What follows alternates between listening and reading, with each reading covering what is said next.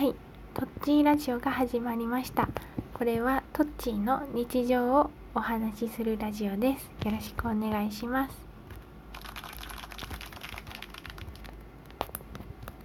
はい。今回は、えっと、デパートのコスメカウンターに行ってえっと癒された話をします。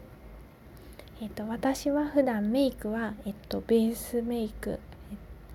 だけなんですけれど、えっと、この度、えっと、友人の披露宴があるので、えっとまあ、ちょっと口紅が欲しいなと思って、えっと、デデパートのコスメカウンターに行ってきました。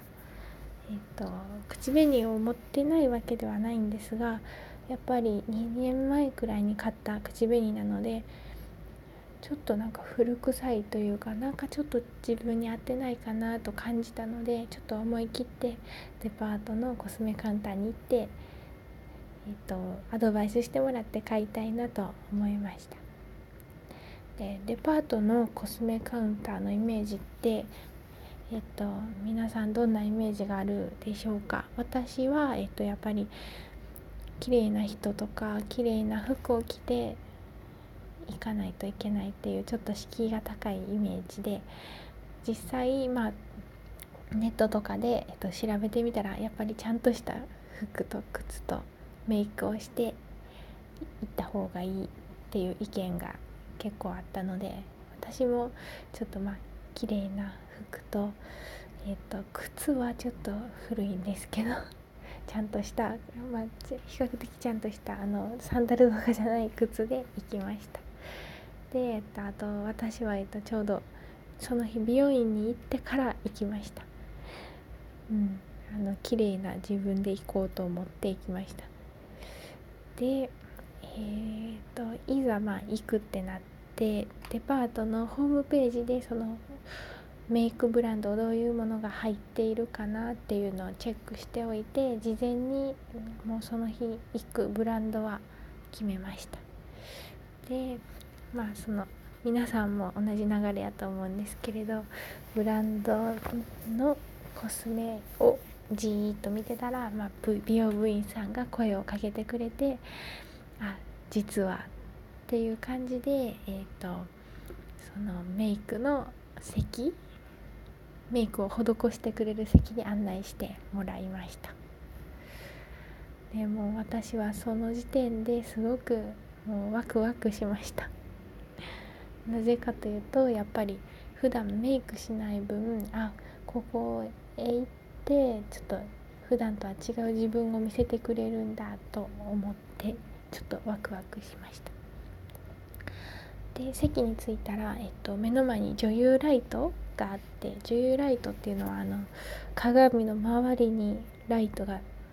バーってついている映画なんか映画のイメージが私は強いんですけれどライトが何十個ものライトが鏡の周りにくっついてるライト鏡がありました。でそれ私びっくりしたんですけど私本当に普段薄化粧なんですけどその女優ライトの前に立ったらもうお肌のなんかカバーししきれてないほくろとかそばかすとかが丸分かりでああ私ちゃんと化粧直ししてきたけど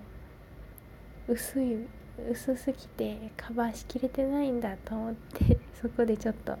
ショックを受けました。はい。でまあそれは置いておいて、えっとまあ、美容部員さんすごい親切でいろいろ話を聞いてくれてえっとあの私にに合う口紅を探してくれました。で今すごい便利で、えっと、顔の顔の写真をなんかスマホタブレットでパシャって撮ったら私の肌になじむ口紅の色とあと華やかに見える口紅の色と2種類教えてくれるっていうシスなんかアプリがあるようでそれを使って、えっとまあ、教えてくれました。で実際に本当に馴染みの馴染むでしょこの色は馴染むですよって教えてくれるのは本当にしっくりきて華やかになりますっていうのは本当に華やかになってうわすごいって思いました。すごいしか言えないのでちょっと語彙が少なくてすみません。えっ、ー、とそれで、まあ、今回まあえ、ー、と私は肌なじみがする口紅を買いました。それで今回まあちょっと思い切ってコスメデパートのコスメカウンターに行った感想なんですけどやはりえっと癒されました。なんか美容部員さんがもう優しかったし、と、私の肌気になってることをちょっと相談したらすごい丁寧に教えてくれるしちょっとここはこうしたらいいよってやってくれるしなんかあなんかボロボロの私でも こんなに綺麗になれるんだっていうのでちょっと気分が前向きになりました。普段私メイクしないんですけどちょっとまたたまには行ってみたいなと思いました。はいちょっとお金はかかるのでもう本当にしょっちゅうはいけないですけれどはい。はい。ということでえっとトッチーのラジオ今回はデパートのコスメカウンターに行って癒された話をさせていただきました。